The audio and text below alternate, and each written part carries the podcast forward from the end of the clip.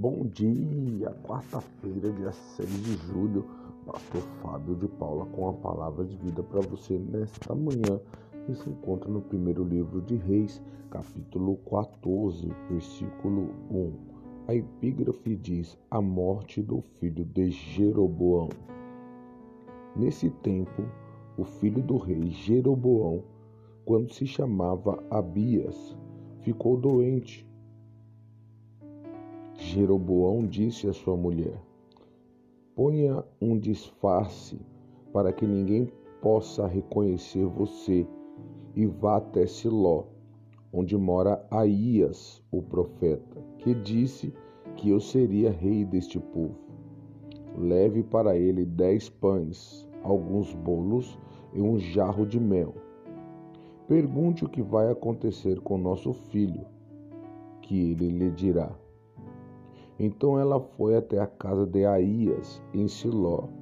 Aías tinha ficado cego por causa da velhice.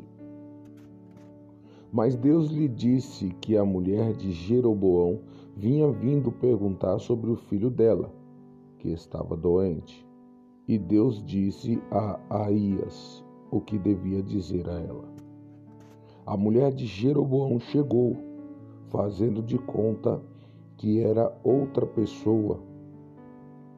Porém, quando ela vinha entrando pela porta, Aías ouviu o barulho dos seus passos e disse: Entre, mulher de Jeroboão. Por que você está fingindo que é outra pessoa? Eu estou encarregado de lhe dar más notícias. Vá dizer a Jeroboão que o Eterno, o Deus de Israel, manda dizer a ele o seguinte: Eu escolhi você do meio do povo e o tornei governador do meu povo, povo de Israel. Eu tomei o reino dos descendentes de Davi e dei a você. Mas você não tem sido como meu servo Davi, que foi fiel a mim em tudo, que obedeceu aos meus mandamentos e me seguiu com todo o coração, fazendo o que eu aprovo. Você tem pecado muito mais do que todos aqueles que foram reis antes de você. Você me rejeitou e me deixou irado por ter feito ídolos e imagens de metal para adorar. Por causa disso, Vou trazer desgraça para sua família e vou matar todos os seus descendentes do sexo masculino, tanto os jovens como os velhos. Vou varrer a sua família como se varre esterco. As pessoas da sua família que morrerem na cidade serão comidas pelos cachorros que morrem. No campo serão comidas pelos urubus eu, o Eterno, falei. E Aías disse ainda o seguinte à mulher de Jeroboão: Agora volte para casa, e assim que você entrar na cidade, o seu filho vai morrer. E todo o povo de Israel vai chorar por ele e vai enterrá-lo. O seu filho vai ser a única pessoa da família de Jeroboão que será enterrada porque ele foi o único de quem o Eterno, o Deus de Israel, se agradou. Amados, ao meditar hoje nesta palavra, eu fiquei refletindo sobre a rejeição de Deus com as atitudes e idolatria de Jeroboão.